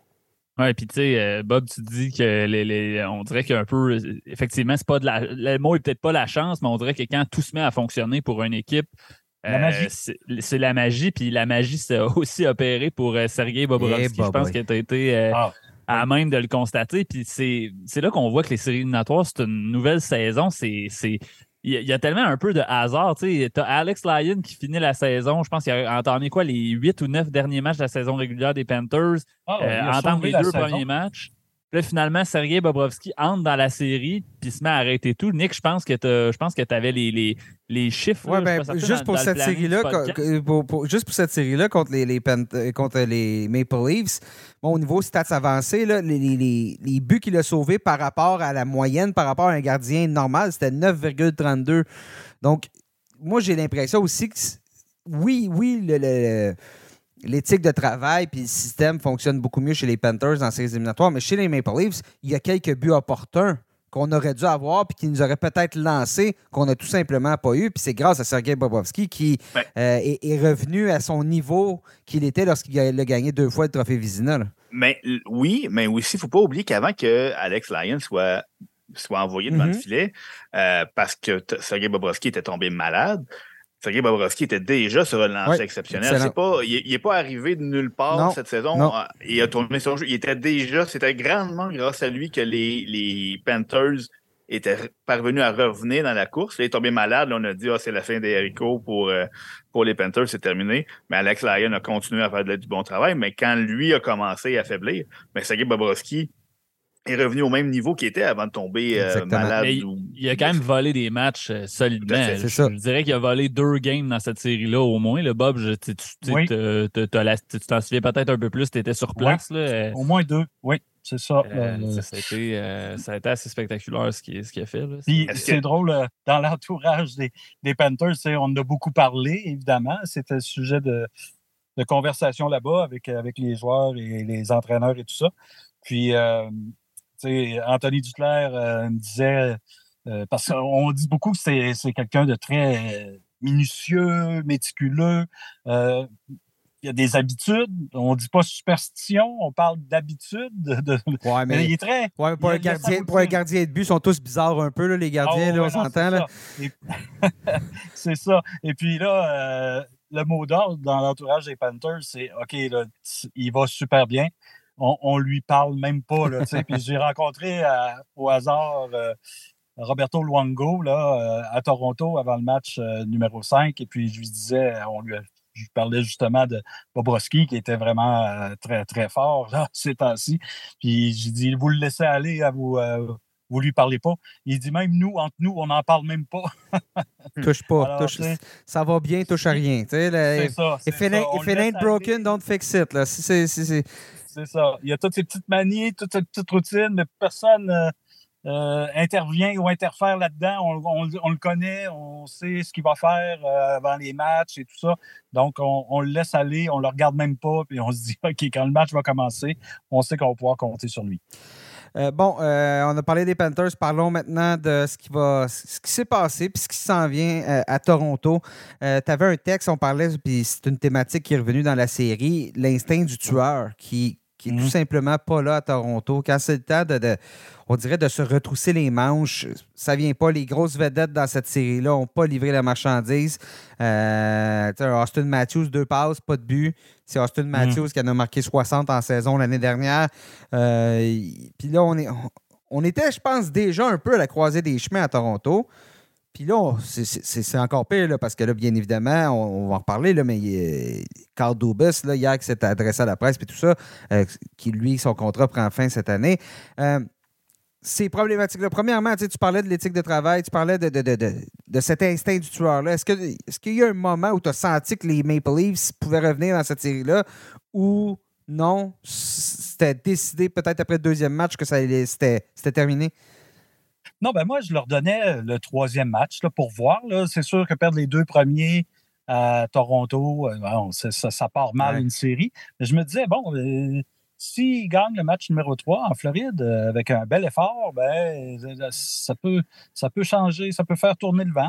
Mais on n'est pas sorti dans le match numéro 3. C'était ma plus grande déception de voir le, manque d'effort. Les, les, Panthers ont eu une meilleure presque du début à la fin. Puis bon, euh, euh, pour une équipe qui, qui, devait afficher un sentiment d'urgence, c'était assez inexplicable. Euh, mais je sais pas si tu te souviens, Bob, mais même en première ronde contre le Lightning, moi, c'est quelque chose qui m'avait quand même marqué. on, a, on a gagné sur des matchs en prolongation, les Maple Leafs. C'était souvent ces matchs-là en prolongation qu'on a gagné contre le Lightning. C'était pas des matchs qu'on avait nécessairement bien entamés, je trouve. Puis Non. souvent, moi, c'est quelque chose que je me disais, je suis comme, ben, je me souviens, on en a parlé dans le dernier podcast, puis on disait, cette équipe-là manque l'instinct du tueur, puis on, on- tu sais, je trouve qu'on l'a vraiment vu, puis je sais pas si tu, je sais pas si tu vas être d'accord avec moi, mais j'ai l'impression qu'il manque un, je vais, je vais le dire poliment, là, un enfoiré là, sur ce, sur ce top 6-là. là. Il manque un, un fatigant, là, tu sais, un, parce que j'ai l'impression que les, les équipes comme les Panthers qui ils regardent le line-up des Maple Leafs puis ils se disent il y a du talent à revendre dans cette équipe-là, un top 6 pacté, mais ils n'ont pas peur. Je pense pas qu'une équipe adverse a Non. peur, est intimidée par les Maple Leafs, peu importe le talent qu'il y a au sein de cette équipe-là. Je sais pas si as-tu eu cette impression-là, toi aussi, en regardant la série? Co- Comment Qu'est-ce que Ben, tu penses qu'il ben, manque aux Leafs? moi, je me rappelle très bien qu'on avait eu cette discussion-là dans le podcast euh, précédent. Puis, tu, euh, tu mentionnais cet instinct du tueur-là. Puis, bon, moi, je disais, ben, euh, ils ont trouvé quand même une façon de l'emporter. Puis, bon, euh, je pense que ça va se transposer dans la série Ouais. suivante, puis qu'on va, on va le voir finalement un peu plus, cet instinct-là. Mais non, finalement, je dois admettre que tu avais raison. Cette équipe-là a manqué. Tu sais, tu parles de. Je regarde les Panthers, Sam Bennett, par exemple. Lui, quand il il frappe quelqu'un, on le sait, hein, il arrive comme un train, puis euh, il, il peut faire mal. Mais Go- Goudis en un- un défensive. joueur- le genre de joueur qui leur manque, c'est un peu un Yannick Gourde. là, tu sais. C'est un- Mhm. Des joueurs comme ça qui vont créer des étincelles pour. Parce qu'on dirait que le top 6 des, des Maple Leafs, c'était pas capable de créer eux-mêmes cette étincelle-là. Il fallait que ça vienne, que ça soit provoqué d'ailleurs ou. L'attaquant recrue euh, Nice, là. euh, Matthew Nice. Matthew Nice, ouais. C'est ça Nice. Ou Nice, là. Je pense Mhm. que c'est Nice, là, Ouais, la vraie effectivement. prononciation. Et puis, bon, ben, lui, ça, ça perte, c'est plate à dire, mais ça a fait mal parce que, il- tu sais, je vous l'avais dit, lui, je ne serais pas surpris qu'il marque un but bientôt que ça. Puis bon, il marque un but, mais il se blesse, puis après ça, on perd ses services. Mais bon, c'est pas normal que ce soit un joueur recru qui, qui, qui- qui- par, par son absence, là, fasse que l'équipe perde ses moyens, parce que cette équipe-là n'avait pas besoin. euh, il est arrivé le jeune en fin de saison, tout ça, puis c'est une belle révélation. Mais bon, on est, on, on est supposé d'être capable de, de, de, de, de se créer des étincelles par, euh, par nous-mêmes, mais les Maple Leafs n'ont pas fait ça contre Non. euh, les Panthers. Tu sais, les Panthers ont été très physiques le premier match à, à Toronto. On pas été capable de répondre à ça. Ben, on- a tenté, en tout cas, mais c'était pas euh, senti. C'était bon, les, les Panthers ont comme marqué leur territoire dès le premier match, puis après ça, ben, ils se sont sen- sentis très à l'aise. Et puis bon, deuxième victoire, troisième victoire, où là, les Maple Leafs, ça n'était pas là. Mais là, à 3-0, c'est trop tard. Là. Ouais, puis on peut pas. C'est rare qu'on remonte ça. J'ajouterais la perte de d'Ilya Samsonov peut pas être utilisée comme une excuse parce que Joseph Wall a quand même été euh, a bien, a bien, Oui, a performé. Je pense qu'il va être. euh, va falloir faire. euh, on verra bien ce qui va s'arriver avec, avec Samsonov, mais je pense que Wall a prouvé qu'il est prêt pour euh, la LNH. Il y a aussi des unités spéciales. Je veux dire, quand tu as 66,7% d'efficacité en infériorité numérique contre une Mhm. équipe qui n'est pas. Je veux dire, le, le jeu de puissance des Panthers, c'est bien, mais c'est pas, pas facile, c'est pas incroyable. Là, bon, il a fonctionné à 33,3, tandis que celui des Maple Leafs à 18,2. On- Donc, les buts importants, les buts opportuns qu'on se devait d'aller chercher, qui auraient pu être cette étincelle- cette étincelle-là et qui devaient venir des gros canons, sont pas venus. Ils sont tout simplement pas Non. venus. C'est ça. C'est- pas venu. On n'a pas été capable de s'imposer à domicile. Euh, ça, c'est un autre. Mais on a, euh, été, on a été aussi très discipliné euh, du côté des Panthers. Oui. On, a parlé, on a parlé du match numéro 3 qui a un peu, un peu été celui qui a fait basculer la série.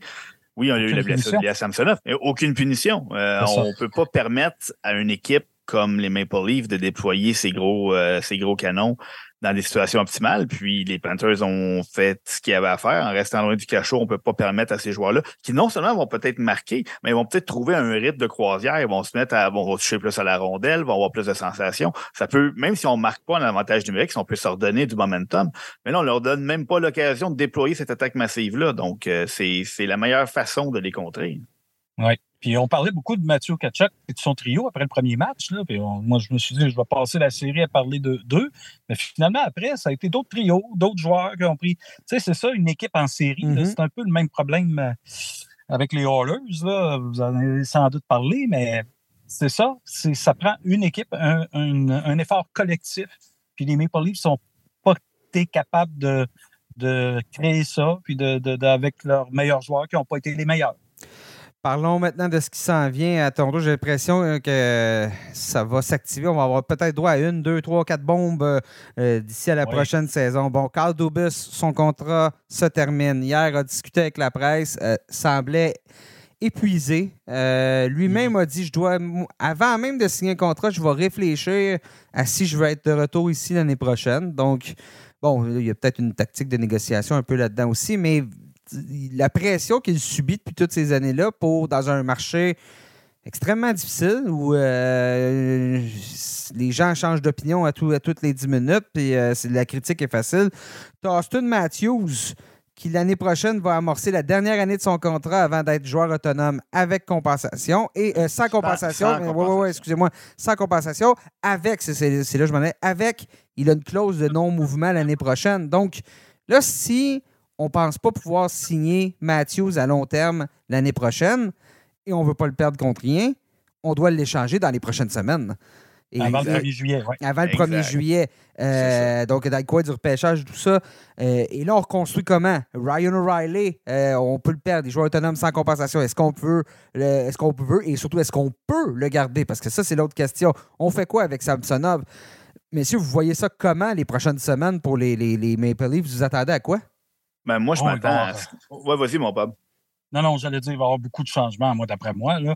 Puis, euh, ben, faudra voir. Ce ne serait pas surprenant que Matthews soit échangé avant le, ben, au cours du repêchage et tout ça. Là. Déjà, genre, à travers les branches, on entend des rumeurs que euh, la, Californie là, pourrait, pourrait s'intéresser à Matthews, les équipes euh, californiennes. Là. Alors, euh, ce, serait, ce serait toute une prise parce qu'il il est, euh, il a des origines de ce coin-là, de la Californie, origine hispanophone aussi, euh, Matthews, donc euh, a, grandi, a grandi en Arizona aussi. Donc tout ce coin-là, pour un marché, je pense à Anaheim, par exemple. Mais encore là, si tu vas chercher Matthews, il faut, faut là, tu n'es pas supposé d'avoir le droit à négocier avec lui avant. Euh, ben, c'est tout dépendant si c'est donné dans la négociation, comme Matthew Ketchuk. Euh, non, mais parce qu'il reste. Parce qu'avant le repêchage, il va rester plus qu'une année de contrat.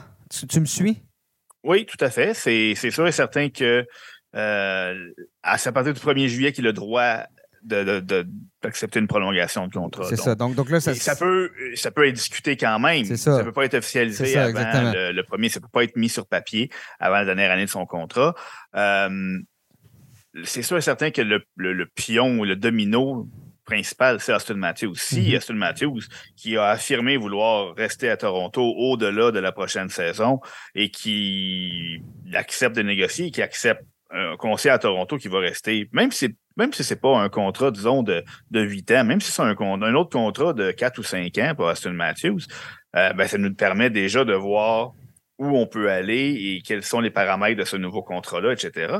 Euh, si Aston Matthews arrive au premier, à l'approche du 1er juillet, n'a pas de contrat en poche pour les prochaines saisons et on voit sa, sa, sa, clause de non-mouvement qui va entrer en vigueur. Donc là, on a on est à sa merci à savoir que si on l'échange, où on l'échange.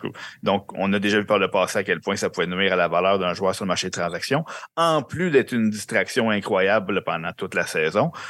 Je pense que c'est ça va on va pas avoir à attendre trop longtemps au cours de l'été pour savoir euh, quelle direction cette équipe-là va prendre dans les prochains dans les prochaines semaines parce que euh, si Austin Matthews son dossier n'est pas réglé avant le 1er juillet, je pense que c'est euh, on n'aura pas le choix à Toronto d'amorcer un virage, puis ça va commencer par lui. Oui, mais, mais non, après ça ne va pas commencer par lui, ça va commencer par Carl Dubus, parce que s'il n'est pas de retour, qu'on ne lui offre pas de contrat ou qu'il décide de pas revenir, ça te prend un directeur général qui entre en poste dans une nouvelle équipe et qui doit échanger le meilleur joueur de l'équipe. c'est un scénario catastrophe. Là. Bob, euh, ça te rappelle-tu un peu Régent Hull et Patrick Roy, presque? oui, oui, oui.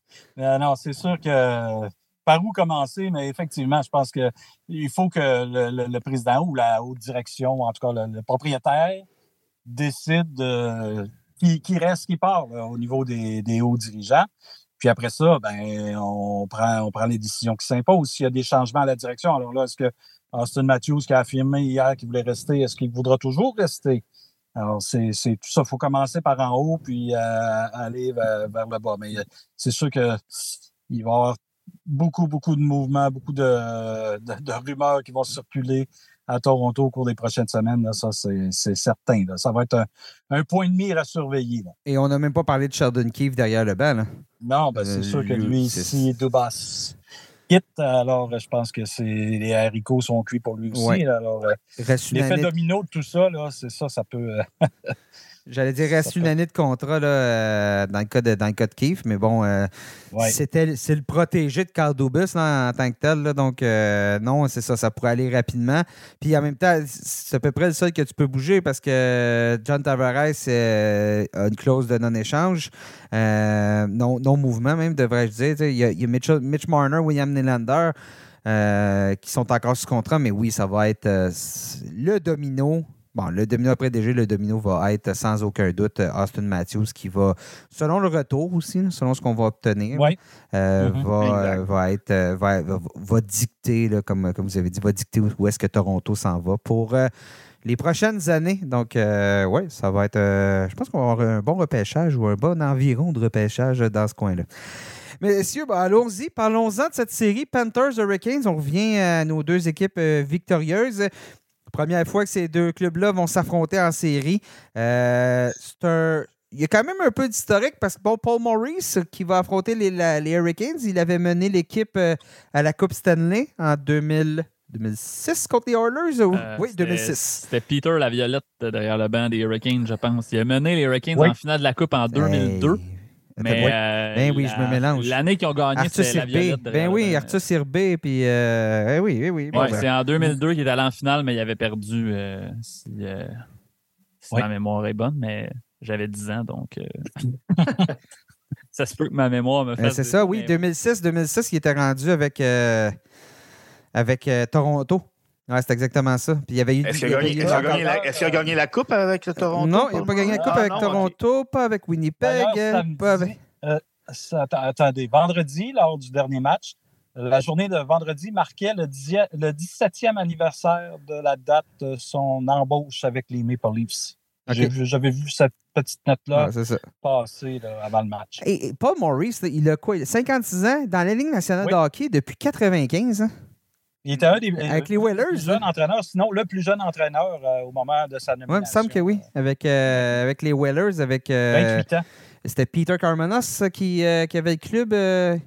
c'est ça. C'est ça à l'époque. Donc, puis je pense que en tout cas, les deux avaient des liens là, par rapport à, ce qui se passait à, l'époque dans le junior à Détroit là, avec. C'était les, les, Red Wings. Il appelle ça les Junior Red Wings de Détroit. Là. En tout cas, il me semble que c'était ça, là, mais bon, euh, là, je ne veux pas aller trop vite. Là. Je ne veux pas, je veux pas mm. m'avancer un peu trop, mais il me semble, ça. Il me semble qu'il a, il a, joué, il a, non, il a dirigé les Junior Red Wings avant de justement se joindre aux Whalers. Donc, euh, le, le, lien, le lien datait. Mais bon, et là, depuis longtemps, n'a jamais touché à la Coupe cette année, mais excusez-moi, je t'ai mélangé. C'était lui, c'était avec euh, les années Arthur Sirbé et non pas l'année Cam Ward. C'est la différence entre, entre les deux. Bon, mais revient en Caroline. Tu as un Rick, un Rick Stall aussi qui revient en Caroline pour essayer d'aller chercher la Coupe cette année. Tu as Rod Brindamour qui a été dirigé par Paul Maurice.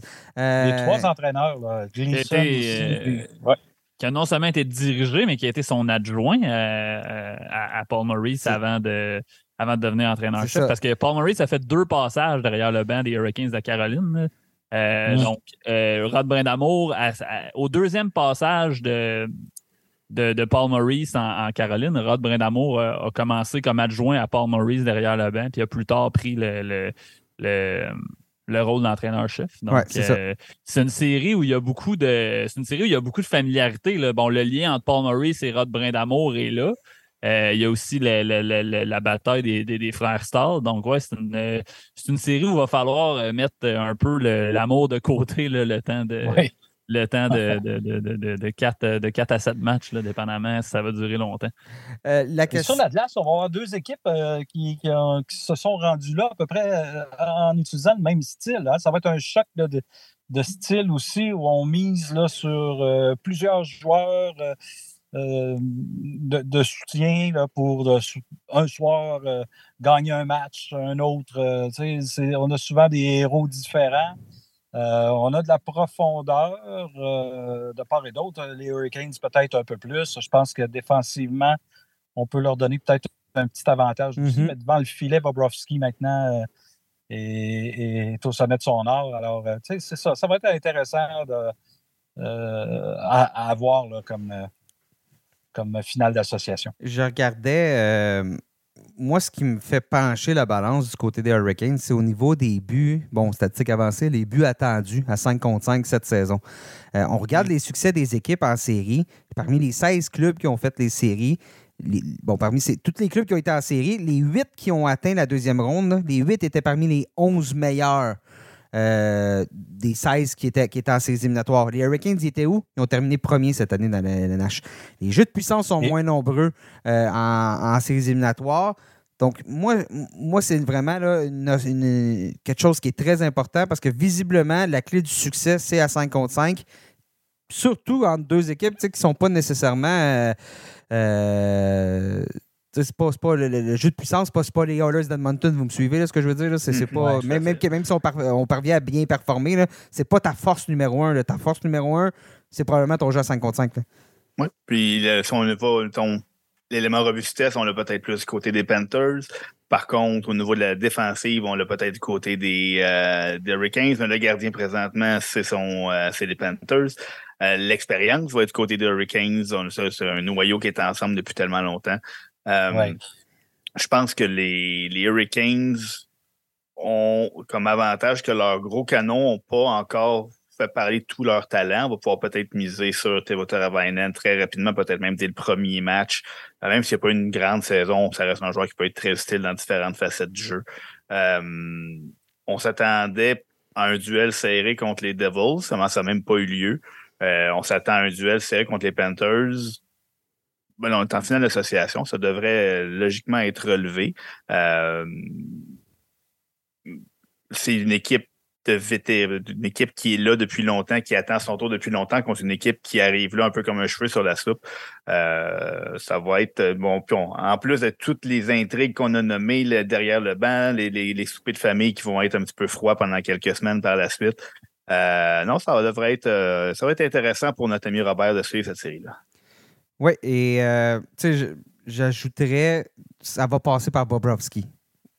si s'il si, est à court de miracle rapidement, ça pourrait être quand même court comme série. je ne dis pas que ça va arriver, mais je veux dire, si c'est pas de Bobrovski dans ces séries-là au complet, les, les Panthers ne sont pas là. On s'entend, on ne vient pas dans la série contre les Bruins, puis on va pas chercher des courtes victoires qu'on a été chercher à Toronto. On parle même pas là, des, des Panthers présentement. Donc, la clé. Tandis que de l'autre côté, bon, on l'a dit, Frederick Anderson a fait, le travail. Sinon, Antiranta va venir, va faire le travail. Sinon, il y a Kochetkov qui est pas très loin. On lui fait signe, ça en vient. C'est, je sais à quoi m'attendre à peu près des gardiens des Hurricanes ce qui n'est pas le cas pour les Panthers, puis ça peut être vraiment à deux extrêmes là, ce qu'on va avoir droit. Mm-hmm. Ah oui, c'est tout à fait. Souvent, ça se joue devant le filet. Puis euh, c'est ça. Euh, on va avoir. Pas exception. Euh, non, exactement. cette fois-là. Alors, ça va être intéressant à surveiller parce que c'est ça, l'attaque des, Hurricanes est quand même pas vilaine non plus. Puis c'est ça, c'est une équipe, comme Seb l'a dit, là, qui, que l'expérience de ces euh, finales-là. On a manqué des rendez-vous. Alors, cette année, je pense qu'on va être prêt puis on va vouloir atteindre la finale pour, euh, pour pouvoir lutter pour la Coupe. J'ajouterais que les Panthers viennent de se mesurer à une équipe, puis on en a parlé qu'il n'y a, pas l'instinct du tueur qui parfois était un peu. Euh. Euh, flottante? Peut-être un. Flottante? Pardon, Flottante. Ouais, disons ça comme ça, ça sera pas le cas des Hurricanes. Là. Fait, ça va. C'est un peu fou à dire parce que les, les, les Panthers ont sorti les, les, les, Bruins puis après les Maple Leafs, mais euh, ça va être probablement la série la plus difficile pour les Panthers, pareil, ce qui est un peu. Euh, sais avec le recul, ce qui est un. C'est un peu spécial à dire. On, aurait on n'aurait pas cru dire ça, mettons, avant le début des séries. non, hey, pensez-y, hein, l'équipe numéro un de la Ligue, on les bat. Après ça, on, on affronte la quatrième, puis là, les Hurricanes, c'est numéro deux. Quand même, si les Panthers passent au travers, hein, ça, sera chapeau bas. ils ne l'auront pas volé. Ça, va être de voir si on va avoir laissé trop de trop d'énergie euh, là-dedans, mais bon, on n'en est pas là. Donc, cette série-là, Panthers Hurricanes, ça débute jeudi, 20h, euh, diffusée bien évidemment partout, TVA Sport ici au Québec. Messieurs, jeu des prédictions, je vais vous écouter. Euh, votre, votre, qui, qui, qui favorisez-vous? Les Hurricanes, dans mon Qui cas. se lance? Bob, Combien de matchs, mon cher Bob? J'ai euh, j'ai choisi en 7. Oui, je pense que ça va aller. euh, ça va être une série âprement disputée, mais euh, au final, les Hurricanes vont trouver une façon de passer en finale. Bon, moi, tu vois, j'avais dit que les Devils en auraient beaucoup de fait à le retour dans sept matchs. Les Devils, bon, ben là, j'ai eu ma leçon. Les Hurricanes vont l'emporter en cinq petits matchs euh, contre les, Pan les Panthers Cinq matchs, oh, qui vont voir leur parcours de Cendrillon prendre fin. Hugues, Euh, moi aussi, ben, comme Bob, je pense que ça va être euh, plus long que cinq matchs. Euh, ça va être en, à la limite, les Hurricanes en 7. c'est ma, c'est ma prédiction. Et de, mon côté, ben, j'y vais comme vous, les Hurricanes, en 6. Donc, euh, un petit peu plus long que Seb, un peu moins long que vous. Mais euh, je pense que ça va être une bonne, une bonne série que Bob, tu vas couvrir. Tu vas suivre le Oui. tout pour lnh.com. Donc, euh, n'hésitez pas, les gens qui nous écoutent, ben, visitez le site web. Bob, euh, Bob est là pour vous. Bob est là pour vous renseigner. Puis on va avoir une panoplie d'informations sur, euh, sur toutes les sur l'autre série, celle, celle dans l'Ouest avec euh, Guillaume Lepage qui euh, s'occupe de la série qui va être sur la route. Donc, couverture complète de ces finales d'association dans la Ligue nationale de hockey. Ben voilà, c'est ainsi que ce sera tout pour aujourd'hui. Ce sera tout pour euh, ce spécial finale d'association. Messieurs, merci d'avoir été là aujourd'hui. Merci, mon homme. Sébastien Deschambault. Plaisir. euh, Merci, Nick. Hugues Marcel, Robert euh, Laflamme.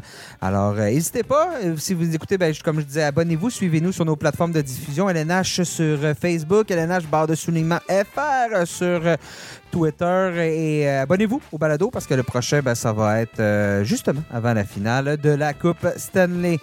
Merci à tous ceux qui étaient sur le balado aujourd'hui. Merci à vous d'avoir été à l'écoute et on se reparle très bientôt.